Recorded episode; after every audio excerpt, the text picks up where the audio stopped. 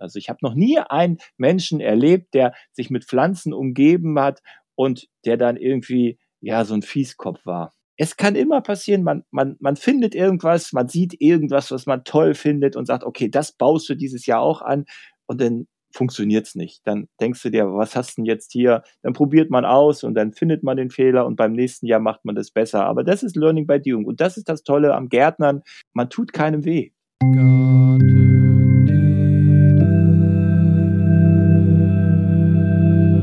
Herzlich willkommen, meine Damen und Herren. Schön, dass ihr ein weiteres Mal dabei seid bei Garten Ede. Mein Name ist Elias und ich habe heute wieder einen wunderbaren Gast und zwar habe ich den René Waders zu Gast.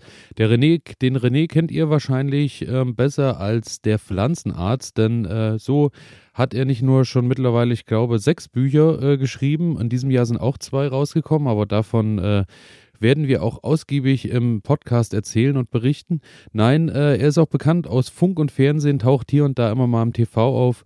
Und äh, ja, was ein Pflanzenarzt dann genau macht, was da so sein Job ist, wo er überall unterwegs ist und vor allem, was in keiner Notfall-Pflanzenapotheke fehlen kann und was er alles so in seinem Koffer bei sich hat, wird er uns in dieser Folge erzählen. Außerdem sprechen wir natürlich über all eure Fragen, die ihr geschickt habt, ähm, sprechen darüber, welche Probleme gibt es im Bereich der Pflanzenanzucht, welche Probleme gibt es im Bereich der Aussaat und generell auch, was äh, können wir tun, um ein neues Gemüsebeet anzulegen. Also die Sendung ist pickepacke voll mit dem René. Ich freue mich, dass er bei mir zu Gast war und das ist eine ganz tolle Sendung geworden. Und wie immer freue ich mich auch, wenn ihr auf Abonnieren und Folgen drückt. Das hilft mir sehr und ich freue mich natürlich auch sehr, wenn ihr eine Bewertung da lasst, egal wo ihr den Podcast hört.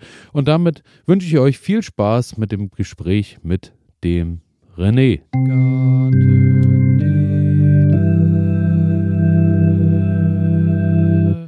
So, und jetzt ist er mir tatsächlich zugeschaltet. Hallo René, kannst du mich hören? Ja, hi, hallo, ich kann dich sogar sehr gut hören. Wunderbar, das freut mich sehr. Ich hoffe, es geht dir gut. Wir haben ja, ja. heute einen sonnigen Nachmittag erwischt, den wir heute ähm, beide im Studio verbringen dürfen. Die ersten Sonnenstrahlen seit Wochen, würde ich behaupten wollen, zumindest hier bei uns. Ja, also ich hatte das große Glück, dass ich gerade von einem Hausbesuch aus äh, Italien wieder kam und äh, da hatten wir 20 Grad, also das war richtig schön. Und äh, ja, und jetzt sitze ich natürlich auch erstmal im Winter, kann man nicht viel machen im Garten. Ich sitze auch vorm Rechner und äh, ja, hoffe, dass bald Frühling wird. Ja, äh, ich glaube, da geht es dir wie äh, uns auch allen. Äh, der Frühling könnte so langsam näher rücken, aber ich muss sagen, jetzt im Februar äh, startet ja so langsam dann doch schon die Aussaatzeit, so Stück für Stück, und dann merkt man schon, die ersten Frühlingsgefühle kommen dann schon so langsam mit hoch. Aber äh, dazu werden wir später kommen und ähm, ich habe erstmal so ein paar grundsätzliche äh, Fragen an dich. Ähm, wie wird man Pflanzenarzt und was macht der Pflanzenarzt eigentlich?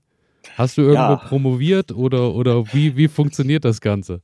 Also, das ist halt, ähm, man kann es so beschreiben. Natürlich, ich habe von der Pike auf Gärtner gelernt. Also ich bin gelernter Zierpflanzen, äh, äh, ja, zu Zierpflanzengärtner, ähm, habe ähm, einige Zeit auch im Ausland gearbeitet, bin zur Meisterschule gegangen. Also ich bin auch vom Beruf Gärtnermeister und Pflanzenschutztechniker und äh, habe früher halt angefangen, ganz genau wie jeder, der vielleicht mal Gärtner gelernt hat. Ähm, ich habe früher mit der Giftspritze genauso hantiert, äh, wie wie es heute vielleicht auch noch einige Gärtner machen, weil äh, ja, das ich konnte es auch nicht abwarten. Also als ich aus, das meine Ausbildung, das erste, äh, was man dann irgendwann mal darf nach dem zweiten Lehrjahr, dann darf man mal spritzen und man konnte das kaum abwarten. Und ich habe mir nie Gedanken drum gemacht, was ich da überhaupt spritze, ob das nun giftig war oder nicht. Ich habe da ganz auf meinem Chef vertraut. Das war halt einfach so. Ähm, und naja, aber mit der Zeit wird man halt ein bisschen älter und dann äh, hinterfragt man das eine oder andere dann schon mal. Und äh, ja, so bin ich irgendwann auf die Idee gekommen, zu gucken und zu sagen, okay, was gibt's denn für Alternativen? Und ähm, ja, das hat eigentlich angefangen 1997, das ist schon ein paar Tage her. Da hatte ich dann auch äh, ein eigenes Gartencenter und da kamen die Leute immer auf mich zu und sagten, ach ja, die haben da, äh, das ist krank, die Pflanze geht kaputt oder ähm, und da bin ich auf die Idee gekommen und gesagt, ach, ich kann auch mal vorbeikommen. Ich komme mal vorbei und gucke mir das mal an und dann, so hat es eigentlich angefangen. Und dann kam irgendwann ein Kunde und sagte zu mir, Mensch, Sie sind ja so ein richtiger Pflanzenarzt. Und dann habe ich mir gedacht, jo, so war der Pflanzenarzt geboren. Und dann habe ich, und das fand ich auch gut. Also ich bin kein Pflanzendoktor, sondern Pflanzenarzt, weil ich finde immer, der Doktor ist ein Titel, ich habe keinen Titel. Es gibt ja auch Zahnärzte, ja, die, die aber keinen Doktortitel haben. Da habe ich gesagt, okay, jetzt bin ich eben Pflanzenarzt. Und warum soll es nicht auch einen Arzt für Pflanzen geben? Weil äh, ja, es wandern so viele Pflanzen auf den Kompost, die äh, es vielleicht, äh, ja, ich sag mal, noch geschafft hätten, wenn man dann mal einen Pflanzenarzt gefragt hätte.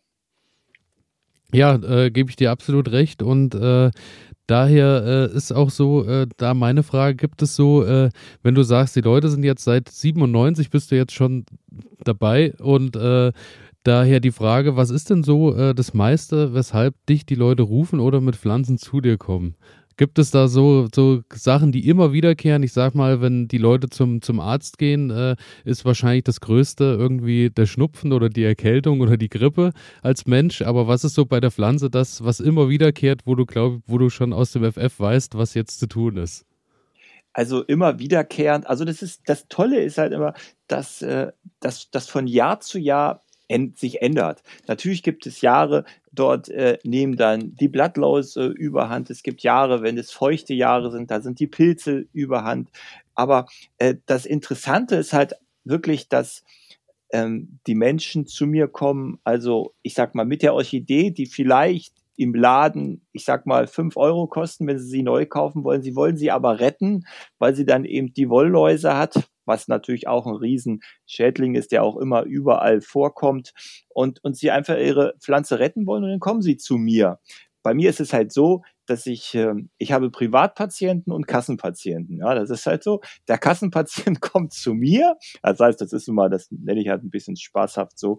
Der Kassenpatient kommt zu mir in die Pflanzenklinik und das ist kostenlos. Und äh, ja, und wenn ich dann natürlich Hausbesuche mache, das ist natürlich dann nicht kostenlos. Und ähm, ich mache natürlich keine Hausbesuche für die Orchidee, die kommen dann natürlich zu mir. Und da sind natürlich immer ganz Schädlinge sind da an oberster Stelle, das heißt Schildläuse, Wollläuse. Ähm, dann kommen irgendwann die Blattläuse, aber auch Pilzkrankheiten und aber ganz, ganz, ganz oft Pflegefehler. Das heißt einfach so viele, äh, äh ich sag mal, Pflanzenfreunde äh, tun zu viel für ihre Pflanzen. Weniger ist manchmal mehr. Das heißt, es ist, dann wird übergossen, ähm, es wird oder es wird gar nicht gegossen, es wird nicht gedüngt. Das sind diese Dinge, die wirklich also am meisten vorkommen, wo man dann einfach die Pflanze schon von weitem schreien hört, ich habe Hunger. Ja, und ja, dass man weiß, okay, die muss einfach nur mal ordentlich mit Nährstoffen versorgt werden, muss einfach mal umgetopft werden. Also solche grundlegenden Dinge. Ja, aber es gibt auch schwierige Sachen, da, wo ich dann irgendwie, wo mich dann jemand aus der Türkei anruft und mir irgendwelche Schädlinge zeigt, die ich in meinem Leben noch nie gesehen habe. Aber wenn man das so viele Jahre macht, dann lernt man halt immer dazu. Und das ist das Tolle. Das heißt also, man lernt nie aus. Und man kann Pflanzenarzt auch nicht unbedingt jetzt äh, aus dem Buch lernen, man kann Pflanzenarzt nur dann werden, wenn man mit Pflanzen arbeitet und das über Jahre. Das ist Erfahrung, die man braucht und das ist das, was es dann irgendwann ausmacht. Das äh, wäre jetzt genau meine nächste Frage gewesen, um diese Schritte nachzuvollziehen. Äh, ich denke, bei dir in der Klinik ist es ja einfach, dann bleibt die Orchidee im, im, schlimmsten Fall bei dir und du behältst die dann wahrscheinlich auch eine Woche und peppelst die auf, wenn ich das richtig verstanden habe. Oder äh, aber wenn du jetzt da ähm, irgendwie, du gerade sagst, einen Anruf aus der Türkei bekommst und fliegst vielleicht dorthin und unterstützt dort irgend, äh, vielleicht auf einer, auf einer Baumplantage oder ähnlichem, ähm, fährst du dann auch regelmäßig wieder dorthin oder kehrst zurück und schaust dann auch, wie ist das Ganze geworden, beziehungsweise betreust du das dann auch länger weiter oder? Ja, eigentlich, also das ist halt in der heutigen, also ganz viel passiert heute über äh, ja, so wie wir das hier gerade machen, digital. Das heißt also, heute ist es auch so weit, dass die Leute zum Beispiel, ich hatte eine Anfrage aus Shanghai und äh, dann wird das natürlich mit dem Handy gemacht. Das heißt, dann geht man mit dem Handy an die Pflanze und ich bin auf der anderen Seite.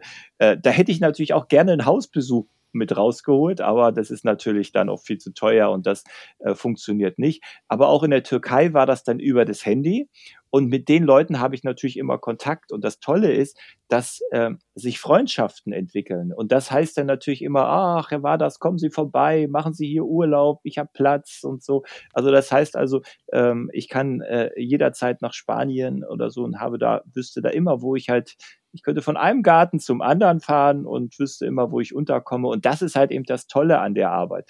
Die Arbeit ist nicht dafür da, ich sage immer, Gärtner und Floristen sind Idealisten. Wir machen das nicht, weil wir, ich sag mal, viel Geld verdienen wollen, sondern wir machen das, weil es uns Spaß macht, weil wir einfach Freude dran haben. Und äh, ja, und, und wir lernen eine ganze Menge nette Menschen kennen, weil ich immer sage, Menschen, die sich mit Pflanzen umgeben, sind echt nette Menschen. Also ich habe noch nie einen Menschen erlebt, der sich mit Pflanzen umgeben hat und der dann irgendwie ja so ein Fieskopf war. Da äh, muss ich dir absolut recht geben. Also in der Regel, äh, alle Leute, die irgendwie, die man übers Gärtnern kennenlernt, sind meistens auch eher die, die entspanntere Fraktion, sag ich genau. mal. Und äh, bist du dann tatsächlich auch wirklich mal äh, bis Shanghai geflogen für einen nee, Einsatz? Oder nein, ist, nein, so, nein, ist dann Europa so Europa ist, das Europa ist dann schon, also ich finde das schon schön, wenn man dann mal ähm, auch äh, nach Italien fährt oder äh, auf Mallorca ist. Das ist halt das schon, das sind so die Dinge. Äh, ähm, und, und natürlich sind es auch, ich, Teneriffa war jetzt auch schon mal, aber das sind Dinge, die man dann eben wirklich online macht weil die Technik gibt es her und da kann man ganz viel machen und da kann man wirklich auch einen Hausbesuch wirklich mit dem Handy, mit der Kamera und ich sehe alles und man kann ranzoomen und so und ich kann dann eben mit der Erfahrung, die ich über die Jahre gesammelt habe, denn auch eigentlich, äh, ich klopfe mal aus Holz hier, äh, immer helfen. Also wenn die Pflanze noch nicht tot ist, äh, gibt es immer eine Möglichkeit, irgendwie die Pflanze auch am Leben zu erhalten. Das äh, ist wunderbar und vor allem äh, das immer stets auf äh, natürlichem Weg, was ja so, glaube ich, dein, dein oberstes Credo ist, denke ich. Ja, ne? Ja, also, also das, das, geht ja um alles. Also das ist halt immer, also ich, ich graue, äh, also ich habe mal gesehen zum Beispiel, wie so äh, Hornspäne hergestellt wird. Also wenn man weiß, wie Hornspäne und wo die herkommt und wo die so lagert und wie die hergestellt wird, der würde nie wieder Hornspäne äh, ähm, an seine Pflanzen geben. Also ich habe da, also ich muss sagen, ich bin jetzt kein Veganer, aber trotzdem bin ich wirklich, äh, äh, ich möchte gerne, dass, dass es auch den Tieren gut geht. Und äh, ich bin der Meinung, auch Pflanzen, für eine Pflanze muss kein Tier sterben. Also ich, ich denke mal, früher in der Natur hat sich vielleicht die eine Pflanze oder die andere mal gefreut, wenn da ein Hase unterm Baum gestorben ist und der dann zu Nährstoffen wurde. Aber im Normalfall hat da keiner Blutmehl oder Hornspäne oder so gestreut. Das brauchen wir nicht. Also wir können wirklich mit natürlichen Mitteln, mit, äh, mit, mit wirklich auch äh, Mitteln ohne äh, aus der Tierindustrie und da können wir Dünger herstellen. Also das ist alles möglich. Man muss halt wirklich, äh, man kann das auch wirklich sehr nachhaltig machen. Ähm, und genau das ist, glaube ich, auch so eines der Dinge, die du auch äh, wunderbar in äh, deinem neuen Buch oder in einem deiner neuen Bücher, muss man ja sagen, äh, integriert hast. Dann, äh, ich spreche auf das Buch Gesundes Gemüse anbauen an von dir, das jetzt, glaube ich, Ende Januar erschienen. Ja. Und äh, dort zeigst du ja auch äh, wunderbar so den Weg von ähm, dem, wie man auch ein Stück Rasen erstmal dazu bringen kann, dass er auch nährstoffreich ist, beziehungsweise vielleicht das beinhaltet, was dann am Ende für den Gemüseanbau ähm, benötigt wird. So, und genau. äh, wie man einen ordentlichen Kompost anlegt, der dann auch nährstoffreich ist und vielleicht auch für, für die Insekten oder Co. rundherum auch noch was zu bieten hat. Und ähm, daher äh, meine Frage erstmal, äh, baust du denn zu Hause so im Privatbereich selbst Gemüse an oder äh, machst du das tatsächlich auch auf beruflichem Wege auch noch irgendwo? Also wir haben hier selbst zu Hause 5000 Quadratmeter Garten und in diesen, von diesen 5000 Quadratmeter würde ich sagen, fast die Hälfte ist Gemüse. Ah, okay. Das heißt, also da können wir immer so viel ähm, äh, also Gärtner ist für mich auch immer Learning by Doing. Das ist halt auch so. Also ich versuche auch immer Dinge und das Wichtigste, was ich auch in dem Buch beschrieben habe, wenn man anfängt zu gärtnern, das erste, was man lernt und das Wichtigste, was man lernt, ist Scheitern. ja, so. Das ist das A und O. Und wenn man das erstmal gelernt hat, dann geht alles andere viel, viel, viel einfacher. Also, ähm, und auch das passiert mir noch. Also als alter Hase, der vielleicht 30 Jahre irgendwie im Garten rumkrepelt es kann immer passieren, man, man, man findet irgendwas, man sieht irgendwas, was man toll findet und sagt, okay, das baust du dieses Jahr auch an und dann funktioniert es nicht. Dann denkst du dir, was hast du denn jetzt hier? Dann probiert man aus und dann findet man den Fehler und beim nächsten Jahr macht man das besser. Aber das ist Learning by Doing und das ist das Tolle am Gärtnern. Also äh, ja, man tut keinem weh. Genau. Und so, äh, wie du sagst, äh, ich glaube, das ist auch, also das war auch von Anfang an so der, die Überschrift unseres Podcasts, kann man sagen, Hauptsache erstmal anfangen. Und das ist eben genau die Sache. Und das Schöne beim Gärtnern, erstmal anfangen und probieren. Und wenn man scheitert, lernt man eben draußen, freut sich im nächsten Jahr umso mehr, wenn die Kultur dann funktioniert hat. Oder genau. äh, So oder die, aus. die Pflanzen gewachsen sind. Genau. Da äh, kann ich dir nur beipflichten. Was ist denn so ähm, eine Sache, wo du sagst, jetzt äh, haben wir Mitte Februar, was sollte man jetzt im Garten auf gar keinen Fall verpassen, beziehungsweise jetzt vielleicht im Zeitraum des nächsten Monats, äh, wie man den Garten vorbereiten sollte, dass der fit ist fürs kommende Jahr? Also grundsätzlich muss ich immer sagen, also es ist immer toll, also das kribbelt ja immer in den Fingern. Die Leute können nicht früh genug anfangen. Aber für mich ist immer ganz wichtig, also jetzt sollte man planen. Also noch gar nicht. Draußen ist es kalt und das macht auch überhaupt gar keinen Spaß. Also jetzt nimmt man sich vor und sagt, okay, was will ich anbauen? Was, was, was schmeckt mir? Und ich mache mir so einen Anbauplan. Oder ich schaffe mir jetzt einfach mal ein Buch an. Das heißt also, wenn ich zum Beispiel jetzt äh, das erste Mal Gemüse anbauen möchte, dann äh, äh, ist mein Buch genau das Richtige. Warum? Weil es einfach ist, weil ich mir wirklich auf die Fahne geschrieben habe, ich möchte es einfach und verständlich schreiben. Das heißt also wirklich so für den Anfänger, für den, äh, der, der sagt, okay, ich will jetzt auch, man wird mit dem Buch kein Selbstversorger, das muss man auch immer so. Das heißt, Selbstversorger äh, wird man, äh, ja, da braucht man Jahre, wenn nicht sogar Jahrzehnte, um das wirklich perfekte, äh, äh, ja, ich sag mal, vollziehen zu können ähm, jetzt, wenn man jetzt rausgeht, also man darf jetzt schon mal anfangen, so ein bisschen vorsehen. Das heißt also, ich bin zum Beispiel überhaupt gar kein äh, Pepperoni oder so oder Chili-Fan, also aber Chili werden jetzt schon langsam vorgesehen, Paprika kann man auch schon langsam vorsehen.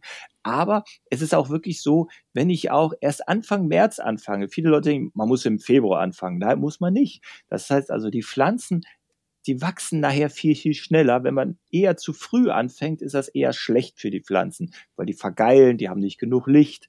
Heute ist das kein Problem. Heute kann man Pflanzenleuchten kaufen und so. Und man kann da, aber ja, aber wenn die Pflanzenleuchte ausfällt, dann ist die ganze Aussaat, was man gemacht hat, ist dann für die Katz. Also ist dann besser. Man wartet ein bisschen, man plant gut vor jetzt und äh, macht sich Gedanken, was ich dann gerne anbauen möchte.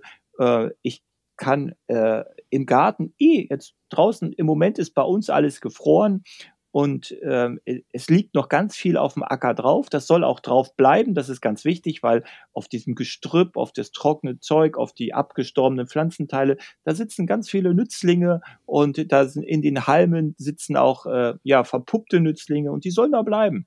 Und darum, also ich sag mal, auch Geduld ist ganz, ganz wichtig, weil ich sage auch mal, Pflanzen lassen sich nicht hetzen. Das heißt also hier, äh, die meisten Gärtner sind jetzt auch noch im Winterschlaf. Also ich bin's auch noch. Ich bin noch voll im Winterschlaf. Also ich habe jetzt auch noch nicht, wenn ich jetzt rausgucke und wir haben so irgendwie minus sieben, acht Grad, das ist mir auch viel zu kalt.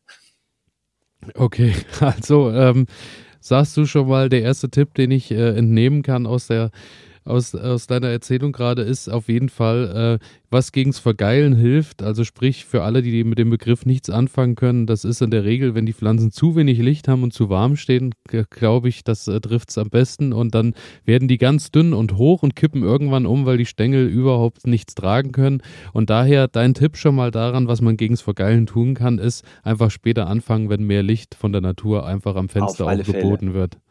Genau. Ende. Also natürlich ist immer so, klar kann man jetzt auch mit Licht, mit Zusatzlicht arbeiten. Das machen natürlich auch die Profis, weil sie es müssen. Aber das ist immer die Frage, muss ich das? Muss ich jetzt für so eine Lampe, wenn ich eine ordentliche Lampe habe, muss ich auch 100 Euro mindestens investieren, damit ich eine ordentliche Lampe habe? Und äh, dann, äh, ja, da kann man doch lieber ein bisschen warten und jetzt noch ein bisschen chillen kommt noch genug Arbeit auf einen zu. Absolut, absolut, gebe ich dir vollkommen recht. Ähm, ein, eine Frage aus der Community, äh, die sich äh, auch immer wieder auftut, in dem Fall von Regina, ganz liebe Grüße. Ähm, was tun gegen Trauermücken? Ich glaube, das ist eines der bekanntesten Probleme, gerade in der Pflanzenanzucht, ja. dass irgendwann die Trauermücken auftauchen. Was genau, kann ich da tun? Also das, das sieht man, wenn man jetzt zum Beispiel mal im Gemüsebau sieht und sieht im Gemüsebau, da kann man ja diese Jungpflanzen kaufen in den Vierecktöpfen, in den Presstöpfen. Und die sind alle abgesandet. Das heißt also, und dieser Sand, der da oben drauf ist, ist eigentlich nur gegen Trauermücken gedacht. Warum? Weil die Trauermücken in, ihren, in diesem Sand, der da oben drauf ist, ihre Eier nicht ablegen können.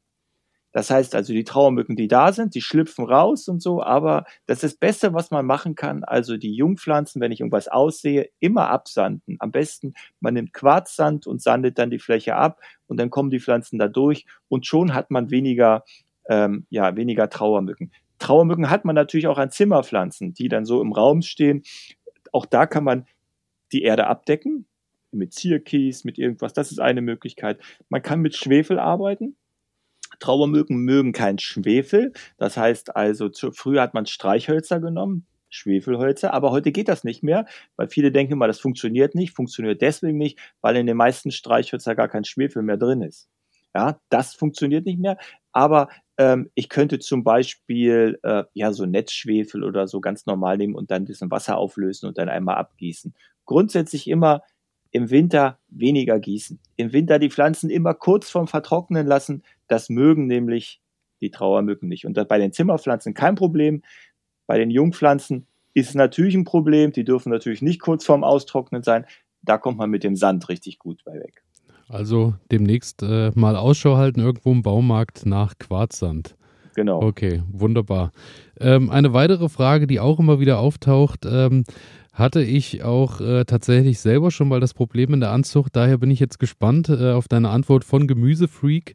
Äh, was tun gegen Blattläuse in der Anzucht? Ja. Also, äh, gegen, gegen Blattläuse in der Anzucht, also grundsätzlich gibt es verschiedene Möglichkeiten. Normalerweise, also wenn ich sehr viele Blattläuse habe, nutze ich meistens Öl. Ich arbeite meistens mit Öl, mit Rapsöl zum Beispiel. Ist zwar heute das neue Gold, aber das funktioniert ganz gut. Äh, man muss halt eben ein bisschen vorsichtig sein bei den Jungpflanzen, weil die Jungpflanzen natürlich sehr empfindlich sind. Das heißt also eine, eine Zimmerpflanze oder so, da kann ich halt zum Beispiel auch so 10 Milliliter Spiritus in einem Liter Wasser geben, sprühe die damit ein und dann hat sich das auch erledigt. Da würde ich aber dann eher auf ähm, ja dann dann eben auf Öl zurückgreifen. Das verklebt so ein bisschen die Atemorgane und ähm, dann vermehren die sich auch nicht so stark. Was auch funktioniert, ist, ähm, dass man äh, ja, wenn man Reinfahren nutzt, das heißt also Reinfahren ist eine Chrysanthemenart, die wild so an Straßen am Rhein, also Wegesrein, Daumen reinfahren, wachsen, die wachsen eigentlich auf trocken, die, die haben einen hohen Anteil an Pyretrum zum Beispiel und andere Inhaltsstoffe, die dann auch schädlingsabwehrend sind. Also damit kann man seine Pflanzen auch regelmäßig besprühen und äh, macht sie dann widerstandsfähig und ähm, völlig unattraktiv dann für Blattläuse. Und diesen Reinfahren sollte man im Sommer sammeln, trocknen und dann kocht man sich einen Tee draus. Nicht trinken, klar, ja, für die Pflanzen. Für die Pflanzen. Ne? Ja. Alles klar. Und ähm, draußen, ähm, wenn die Pflanzen dann draußen angekommen sind und ich habe ein Problem mit Blattläusen, ist, glaube ich, äh, wenn ich das richtig verstanden habe, so eines der natürlichsten Feinde der Blattlaus ist dann der Marienkäfer. Ja, soweit ich weiß. Da braucht man normalerweise, da. also Blattläuse draußen kann man aussitzen. Also das ist wirklich so. Also wer mal das beobachtet, man muss das einfach mal beobachten. Holunder kennt fast jeder. Holunder, der ist irgendwann voll mit schwarzen Blattläusen, da denkt man sich, boah, das kann der doch gar nicht, das muss ihm doch richtig schlecht gehen. Und dann achtet man da gar nicht so drauf und dann guckt man da ein paar Tage später oder zehn Tage später und alle Blattläuse weg. Dann sieht man nur noch ja, Marienkäferlarven da noch rumlaufen und so. Das heißt also, die Natur, die sorgt schon dafür, dass, das, äh, in den, dass wir das in den Griff bekommen. Und was eben auch wichtig ist, und das ist auch immer meine Devise, also wenn dann mal die Blattläuse überhand nehmen und man merkt halt, die Pflanzen leiden, dann greifen wir nur regulierend ein. Also das ist, äh, man hört dann immer wieder, und wenn ich dann so meine Tipps gehe, sagt, ja, aber da sind ja immer noch welche dran. Natürlich sollen da auch noch welche. Wir, wir wollen die ja nicht ausrotten. Wir wollen einfach nur regulierend eingreifen, damit die ein bisschen weniger werden und damit trotzdem die Nützlinge noch alle ihr Futter finden. Also das ist das A und O, das ist das Ausschlaggebende. Und das ist bei allem, was wir tun. Wir stärken unsere Pflanzen so, dass sie halt mit den Insekten klarkommen und auch mit den Pilzen klarkommen. Das ist halt eben das A und O und das muss man machen das äh, ja, haben die Pflanzen in ihrer Evolution äh, ja selbst entwickelt. Das heißt, die haben ja Abwehrsysteme entwickelt, um sich vor den Schädlingen zu schützen. Und wenn man sich damit ein bisschen befasst, weiß man, was man machen muss. Ja, ja. Und ein, ein weiteres, äh, da kann ich gleich äh, nochmal anknüpfen, weil eine weitere Sache, wie du sagst, wir stärken unsere Pflanzen, wir ziehen sie daheim hoch oder, oder bereiten sie vor, auf das, dass sie dann irgendwann Mitte Mai nach draußen kommen. Ähm, bei mir so ein großes Problem, warum ich wirklich viel vorziehen muss, ist, äh, ich habe immer wieder das Problem mit Nacktschnecken in jedem ah. Jahr. Ja. Hast du da auch noch irgendwie einen also, Tipp oder ein Hausmittel? Ja, also ich muss auch mal zu Schnecken, muss ich auch wirklich sagen, die werden eigentlich immer ein wenig ähm, verkannt. Schnecken sind unheimlich intelligente Wesen. Wir haben mal mit Schnecken Versuche gemacht und wir wollten einfach mal sehen, wie breit muss eigentlich eine Barriere sein, damit die Schnecken da nicht drüber gehen. Das heißt also, man kann ja Barrieren brauchen durch Muschelkalk oder ja, Muschelkalk ist eigentlich am besten, weil das nicht äh, verrottet manche nehmen auch Sand oder irgendwie andere Sachen. Aber was machen die Schnecken? Ich habe das erlebt, habe das selbst gesehen, dass die Schnecken die helfen sich gegeneinander. Also die helfen sich. Das heißt also, die, die Schnecken, äh, die erste Schnecke äh, äh, geht da vor, schleimt vor, dann kommt die nächste, dann machen die Huckepack und dann irgendwann fallen die alle um und dann sind sie irgendwann dann da angelangt, wo halt das Futter ist. Was man machen kann und was eben auch ganz äh, wichtig, man kann Futterstellen auslegen. Das heißt also, Schnecken mögen Gemüse mit viel Feuchtigkeit. Das ist das A und O. So. Und wenn man jetzt so eine, ich sag mal, eine holländische Gurke kauft, ja, da ist eh nur Wasser drin. Aber das ist total lecker für die Schnecken. Und dann macht man wirklich so ein paar Haufen und, äh, und, und neben diesen Futterstellen kommt auch nochmal ein, ein Holzbrett oder so hin. Und dann wird man wirklich sehen, dass die Schnecken dann eben auf diese Futterstellen sich konzentrieren und nicht mehr so an den Salat gehen. Es gibt immer noch Ausnahmen, aber man muss es immer mal ausprobieren. Man macht es mal mit und einmal ohne und man merkt den Unterschied. Ja, und dann braucht man am Tage wirklich nur dieses Holzbrett hochnehmen, kann die Schnecken absammeln und die dann zum Nachbarn bringen und dann äh, äh, ja kann man eigentlich äh, ganz gut damit leben. Schnecken wissen zum Beispiel auch, was giftig ist. Die wissen, dass Reinfahren giftig ist. Also ich, äh, nicht Reinfahren, äh, Wurmfahren, Entschuldigung. Äh, das Wurmfahren äh, giftig ist, das ist dieser Fahren, der so wie so ein Bischofsstab so nach oben wächst. Den sieht man halt. Wer den im Garten hat, dann wächst der auch wie Unkraut, ist aber giftig und das wissen die Schnecken. Wenn man jetzt zum Beispiel so Wedel von diesem Wurmfahren zwischen seinen Jungpflanzen legt, dann machen auch da die Schnecken einen Bogen drum. Also man kann sich schon ein bisschen irritieren. Äh, man kann natürlich tonnenweise Schneckenkorn streuen, aber wenn man sich vorstellt, wie so eine Schnecke am Schneckenkorn äh, dahin vegetiert, dann ist das nicht schön. Es gibt ja so ein Bio-Schneckenkorn, da stirbt die Schnecke biologisch, aber wenn du die Schnecke fragst, willst du biologisch oder chemisch sterben, das ist ja scheißegal. Sie möchte gar nicht sterben. Und wenn man sich vorstellt, also bei dem chemischen Mittel ist es so, dass die Schnecke ausschleimt. Das heißt, sie frisst es und schleimt total aus. Und dann kann man die toten Schnecken zählen, die liegen dann alle rum.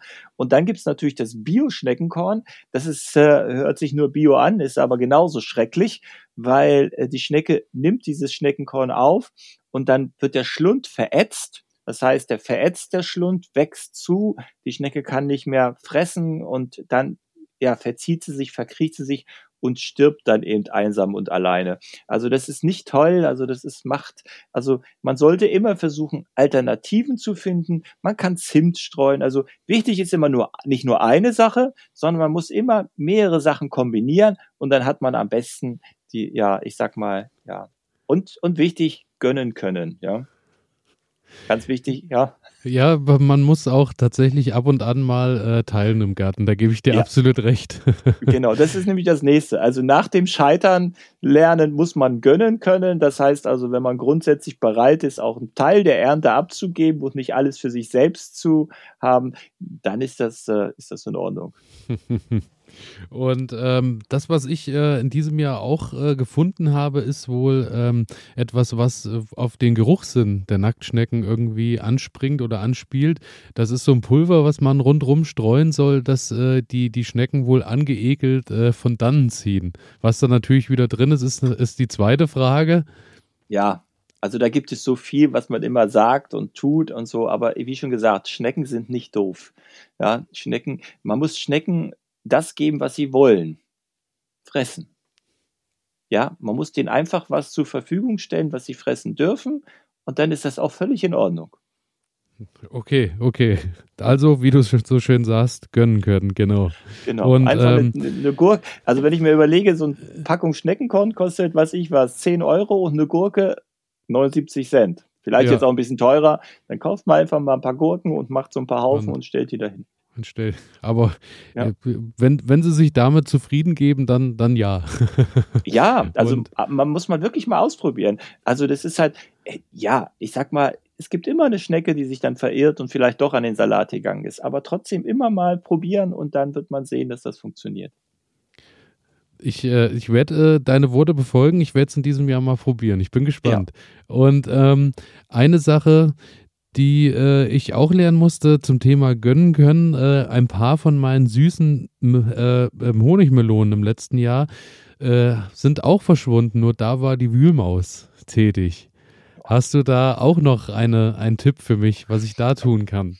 Also, also Wühlmäuse, das geht wirklich richtig gut. Also, das heißt also, äh, Wühlmäuse, die haben eine unheimliche empfindliche Nase. Das heißt also, äh, wenn es denen stinkt, dann hauen sie ab. Und das Beste funktioniert wirklich, ich sage mal mit Aldis Rache. Aldis Rache ist der billigste Schnaps, den es irgendwie bei Aldi gibt. Der muss schön stinken. Das ist halt immer also wirklich so ein Schnaps, wo man dran riecht und denkt, boah, wer trinkt sowas? Und dann nimmt man immer so ein Schnapsglas voll und gießt den dann in, immer in regelmäßigen Abständen in diese Wühlmauslöcher immer eine Fluchtmöglichkeit lassen, also nicht einkesseln, sondern immer dafür sorgen, dass die Wühlmaus dann irgendwie wieder zurück aufs Feld zum Nachbarn oder sonst wohin abhauen kann. Und äh, dann wird man merken, dann wird das besser. Ab und zu auch mal ein paar Pflanzen setzen, was die Wühlmaus nicht mag. Das heißt, das auch dazu zusätzlich, wie zum Beispiel mal ein Ginster irgendwo auch mal zwischenpflanzen, dann zwischen äh, dann äh, äh, Digitalis ist auch eine ist auch giftig, das wissen die Mäuse, weil die Wühlmäuse, die sind auch sehr reinlich, das heißt, wenn die ihre Gänge machen, dann fressen die die Gänge ringsrum sauber, die wollen da keine Wurzel zwischen haben. Ja, und wenn da eben der Fingerhut zwischen wächst, da gehen die nicht dran und dann suchen die sich einen anderen Weg. Also es gibt schon verschiedene Möglichkeiten, wie schon immer. Also man muss immer unterschiedliche Möglichkeiten in Betracht ziehen. Also nicht immer nur das eine. Das heißt, es funktioniert nicht, wenn ich im Laden gehe und kaufe mir da jetzt irgendwie einen Wühlmaus-Schreck. Funktioniert nicht. Das geht halt einfach nicht. Man muss immer gucken. Ja, das haben unsere Urgroßeltern auch so gemacht und die hatten auch Erfolg und die mussten ihre Familie mit dem Garten ernähren. Und wenn es nämlich nicht geklappt hat, dann sind sie verhungert. Das heißt also, ähm, ich überlege mir im besten Fall, in welche Richtung ich die Wühlmaus äh, bringen möchte, so genau. dass ich da dann äh, mich äh, mit, dem, mit dem Schnaps ein bisschen äh, äh, verausgabe. Ich hatte im letzten Jahr nämlich auch äh, die Sache, ich habe das mit dem Schnaps probiert, allerdings habe ich leere Schnapsflaschen in die, in die Löcher gesteckt, dann im Folientunnel. das ging auch so zwei bis drei Tage ganz gut. Und dann haben, war wahrscheinlich noch der Restgeruch gegeben. Und dann sind sie halt irgendwann über neue Tunnel plötzlich wieder ja, aufgetaucht. Ja, da, da, da, fühlen die sich da verarscht. Ja, ja. Leere Flaschen.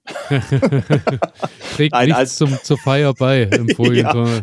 ja, ja, Nee, also was man natürlich machen kann, das ist natürlich auch eine gute Sache, wenn man, ähm, also man kann die Flasche natürlich nehmen, so Flaschen verkehrt drum rein, wenn die keinen Boden haben, dann füllt man in dem Boden halt, äh, also in die Flasche immer so diesen diesen Schnaps rein, dann läuft das auch langsam da rein und das Loch bleibt offen und dann zieht das auch schön so durch die, durch die Gänge und das mögen die nicht. Okay, ich werde äh, an dich denken und äh, ja. werde mal nach, wie hieß er, Altis, Ra Altis Rache? Altis Rache. Also am besten sind auch so diese, diese, diese chinesischen Schnäpse oder was das so, der japanische, die stinken auch wie verrückt. Das geht, also irgendwelche billigen Sake oder irgend sowas, das geht auch.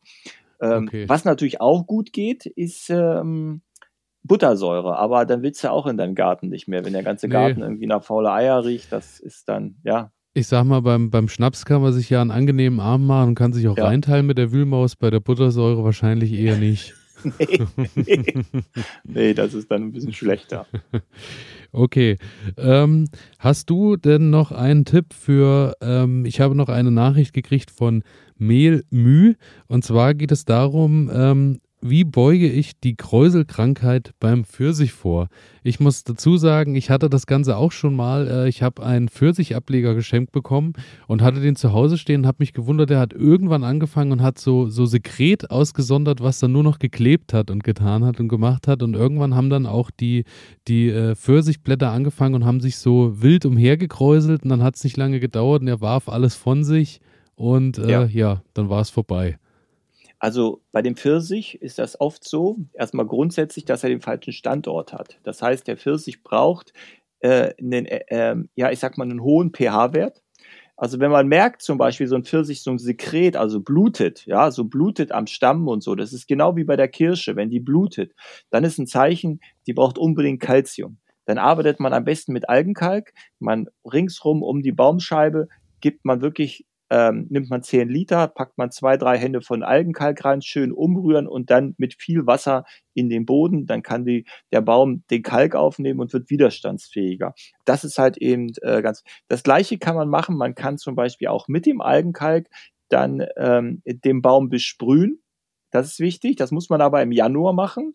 Die alkalische Wirkung von diesem Algenkalk sorgt dafür, wenn bei Knospenschwellen dann dieser Pilz aufbricht vom ja, von der Kräuselkrankheit. Der bricht nämlich schon auf bei Knospen schwellend. Also das heißt also, das kann im Januar sein, das kann auch beim Februar sein, wenn es ein bisschen warm wird. Das sieht man daran, wenn die, äh, die Knospen an dem Pfirsich so richtig prall sind. Dann muss man damit sprühen und dann, wenn dann der Pilz, also die Sporen aufbrechen, kommen sie mit dem, mit der alkalischen Wirkung von dem Algenkalk in, in Berührung und sterben. Das ist halt eine Möglichkeit um das ganz gut in den Griff zu bekommen. Das ist eine alte Maßnahme, was sie früher alle gemacht haben. Also ja, die haben eigentlich dann gekalkt und so und damit kann man eben auch Pilzsporen in die Schranken weisen.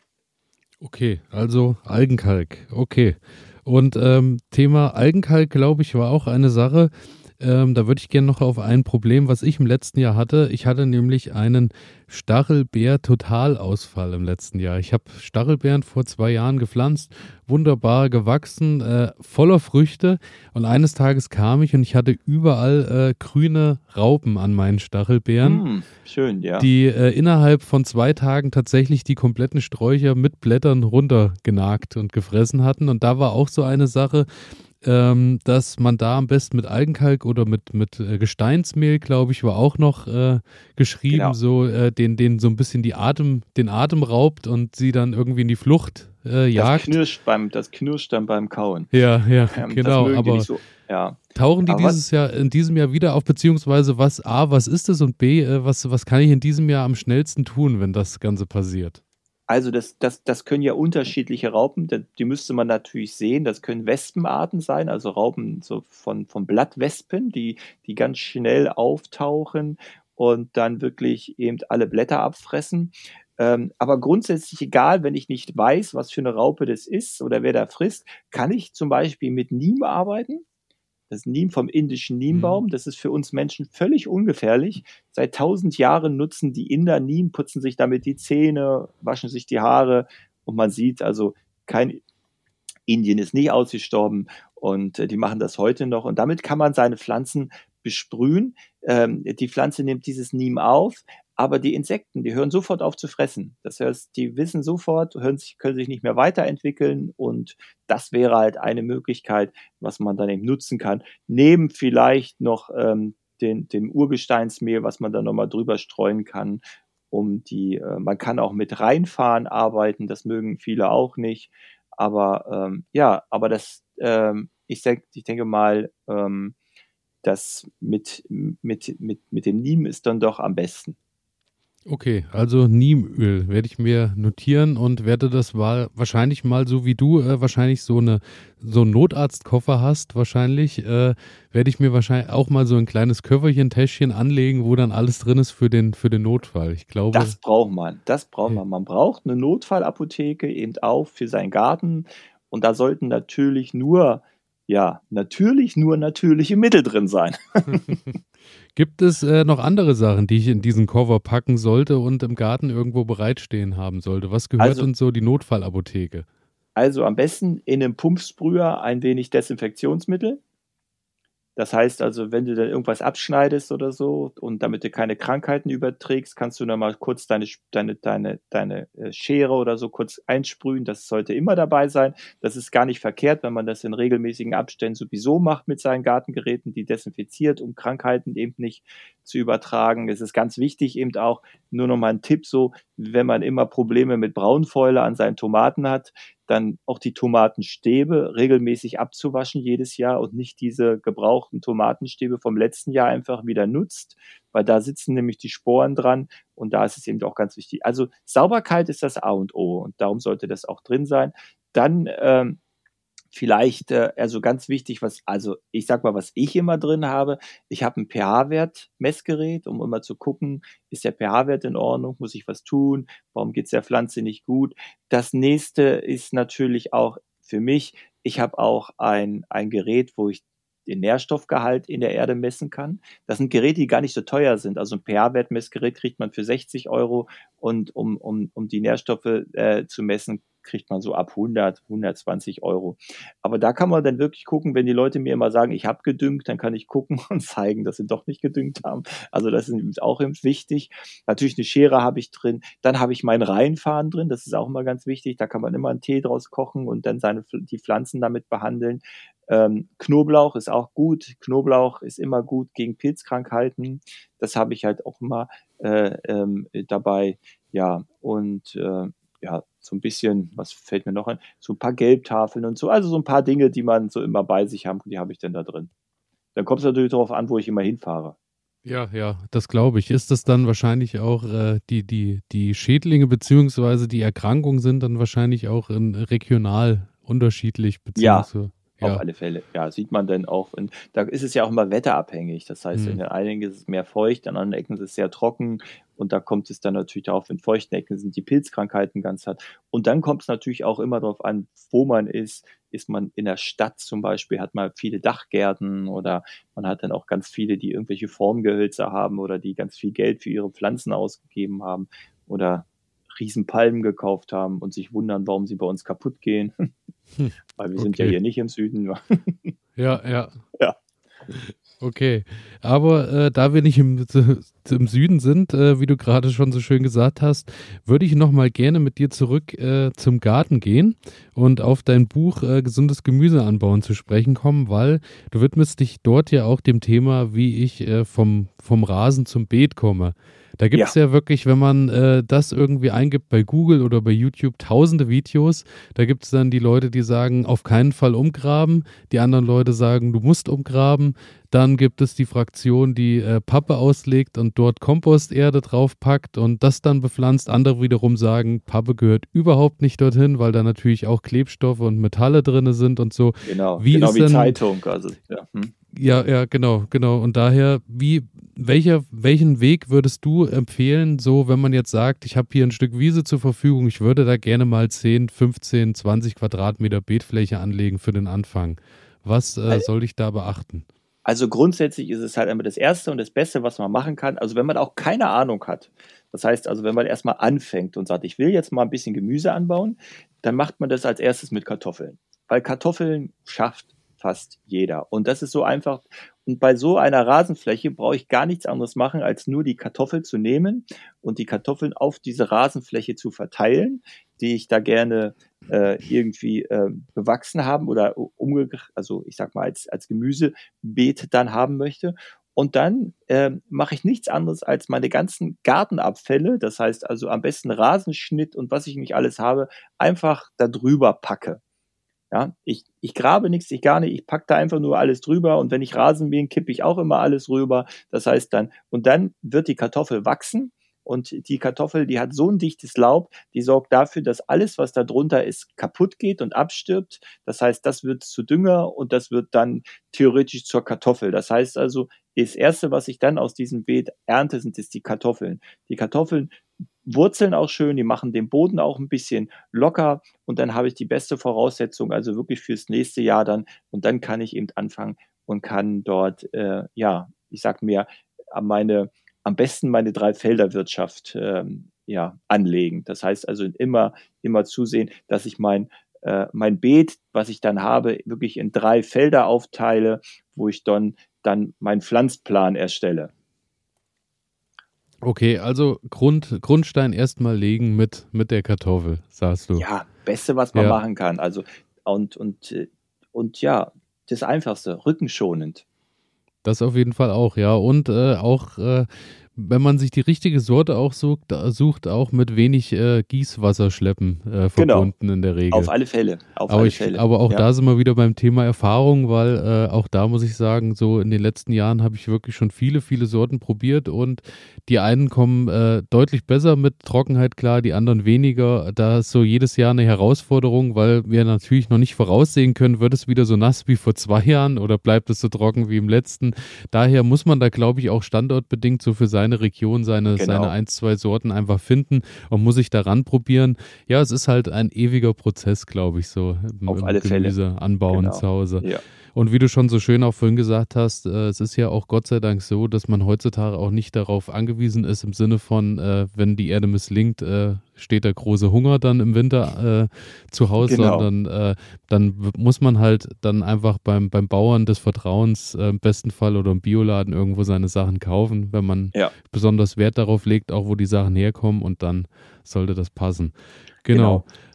Bei äh, Pappe muss ich nochmal nachfragen, so, ich habe so für mich den Kompromiss gefunden, Pappe äh, ist bei mir im Garten okay, aber nur dort, wo ich eben keine Lebensmittel drauf anbaue. Ich benutze Pappe zum Beispiel, um mal einen Weg zu mulchen, beispielsweise, oder aber ähm, um vielleicht auch mal Erde drauf zu packen und dann Blumen auszusehen, wenn ich jetzt äh, besonders schnell da mein, mein Beet ohne viel umgraben und ohne viel schwitzen und tun und machen will, haben will. Wie ist da so deine Einstellung? Also das kommt immer darauf an, was ich für Pappe habe. Also es gibt natürlich Pappe, die sitzt, da sind auch Schwermetalle und was ich nicht alles drin. Und die hat also überhaupt nichts, auch nichts auf Wegen zu tun, weil das natürlich dann äh, den im Boden angereichert wird und das ist gar nicht gut. Also wenn man wirklich eine, eine ich sag mal, eine Pappe hat, die, die, die nicht bedruckt ist und wo man weiß, äh, dass, dass da nichts drin ist, kann man das sicherlich machen. Aber Pappe gehört bei mir in einen Pappcontainer da weiß ich, dass, da, dass es da gut aufgehoben ist. Und, aber, aber nicht im Garten. Also das ist halt immer grundsätzlich auch keine Zeitung, gehört bei mir auch nicht im Garten. Da gibt es sicherlich, da kann man drüber diskutieren, ob das jetzt gut ist oder nicht gut ist. Also für mich ist es halt einfach so, da kann ich keinen Fehler machen. Und da mache ich auch keinem was Falsches vor, weil der Nächste, der sieht es und nimmt die Pappe, wo der Fernseher mit eingepackt ist, weil die aus China kommt und so und legt die in den Garten und sagt, ja, aber der Pflanzenarzt hat doch gesagt, ich kann Pappe nehmen. Also darum ähm, muss ich immer besonders vorsichtig sein, was ich dann auch empfehle und was ich erzähle. Und darum sage ich also grundsätzlich, das mache ich äh, äh, eigentlich nicht. Ich arbeite dann ein bisschen mehr mit Mulch, dann muss man halt einfach ein bisschen mehr Mulch ausbringen und manchmal ist es einfach ein bisschen mehr Arbeit, ja, aber ich sage mal, ich habe einen Nachbarn, der ist jetzt, äh, ich glaube, 96 und hat genauso großen Garten wie ich und der arbeitet immer noch im Garten. Und der sagt immer, der, jeden Abend geht er schlafen und überlegt sich, was er am nächsten Tag machen muss. Ich sage, er hat gar keine Zeit zum Sterben, sagt er, weil er nicht weiß, wer sonst die Arbeit macht. Ja, und so muss man das, man muss das positiv sehen und man muss also die Gartenarbeit als was Schönes ansehen und dann, äh, ja, dann macht es auch nichts aus, wenn man mal ein bisschen mehr tut. Ja, absolut. Und äh, spätestens dann, wenn das Wetter draußen auch wieder so äh, passt, dass man dann auch äh, wieder in den Sonnenstrahlen, in den wärmenden Sonnenstrahlen stehen ja. kann, glaube ich, äh, ja, ist, glaube ich, dann schon genügend Gedank, dass man in seinem Garten was tun kann. Also da freue ich mich auch schon wahnsinnig drauf. Ja, gebe ich dir absolut recht. Und äh, zu, aller, zu allerletzt noch äh, eine Frage. Ähm, Thema Mischkulturen.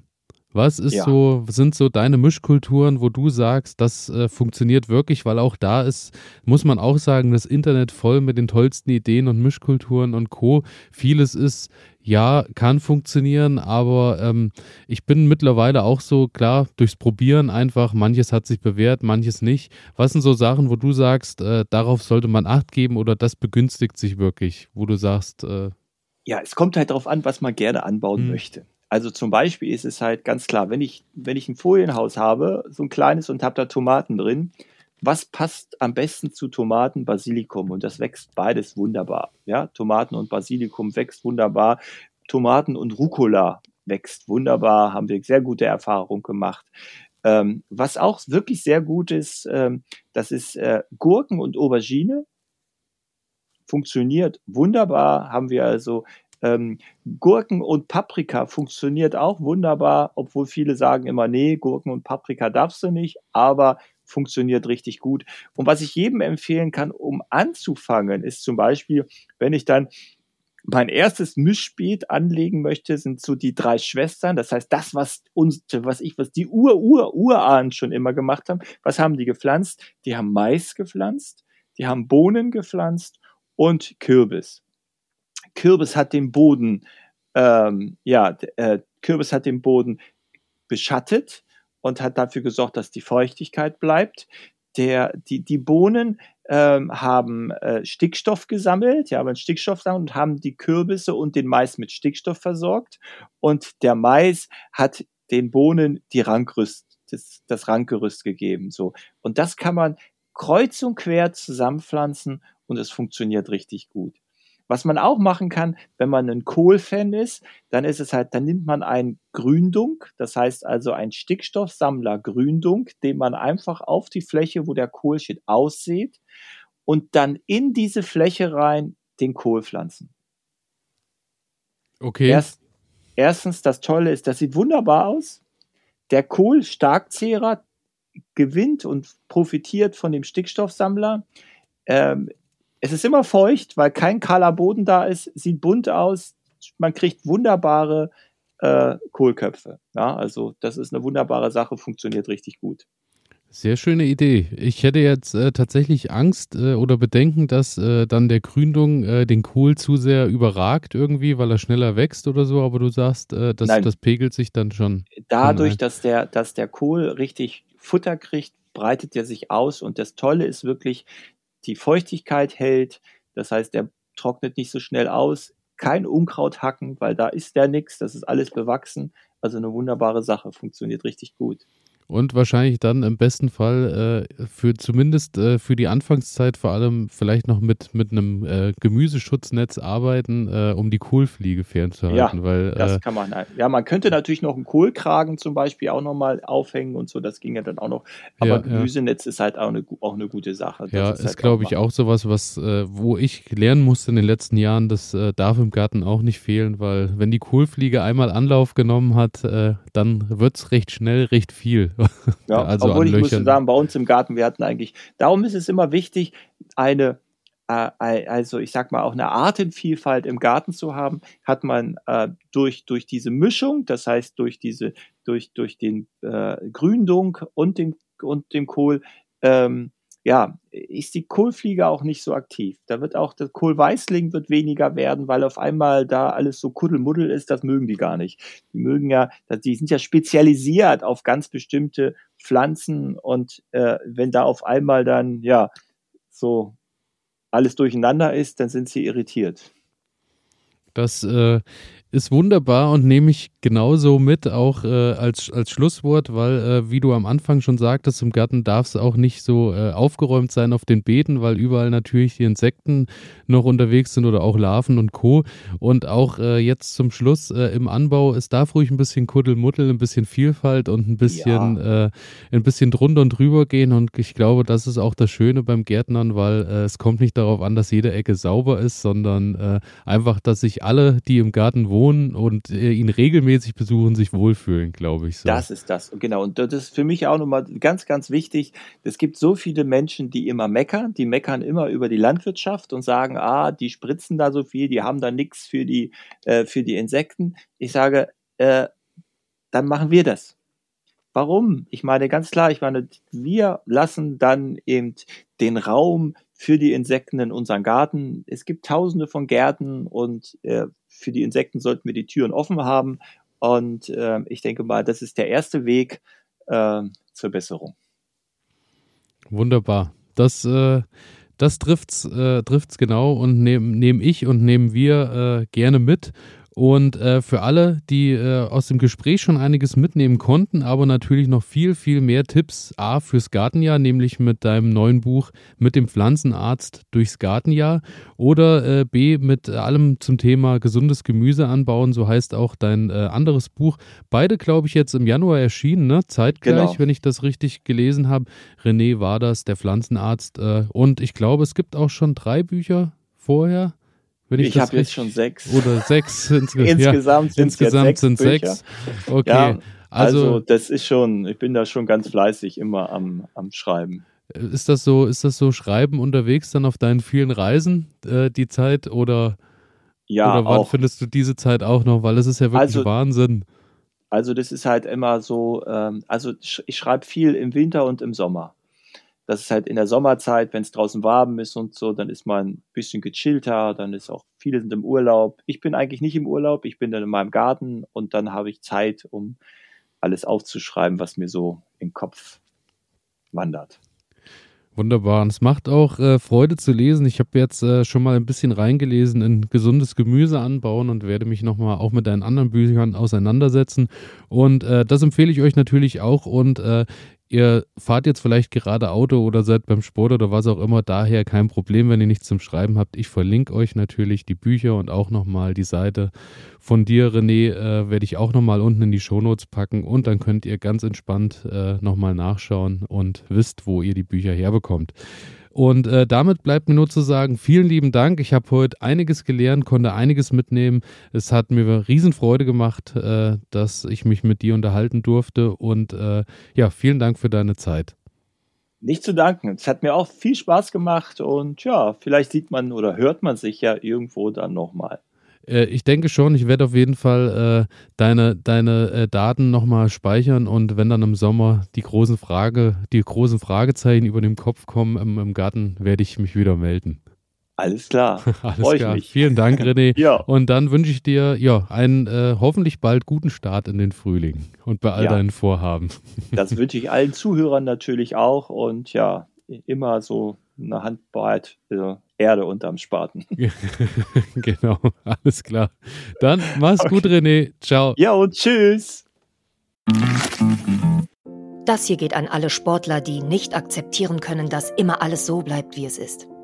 An alle, die nicht länger in Plastikklamotten Sport machen wollen, weil das unsere Erde mit Mikroplastik verschmutzt. Für euch macht wieder Sport jetzt Sportkleidung, die ganz ohne Polyester auskommt – Sie besteht aus Algen und Holzfasern und meistert alle Herausforderungen deines Trainings, ohne die Umwelt zu verschmutzen. Sport ist so positiv, dass er niemandem schaden sollte, schon gar nicht dem Planeten. Besuche deshalb jetzt vida-sport.de, vidar-sport.de und sichere dir dein natürliches Sportoutfit. Du wirst den Unterschied fühlen.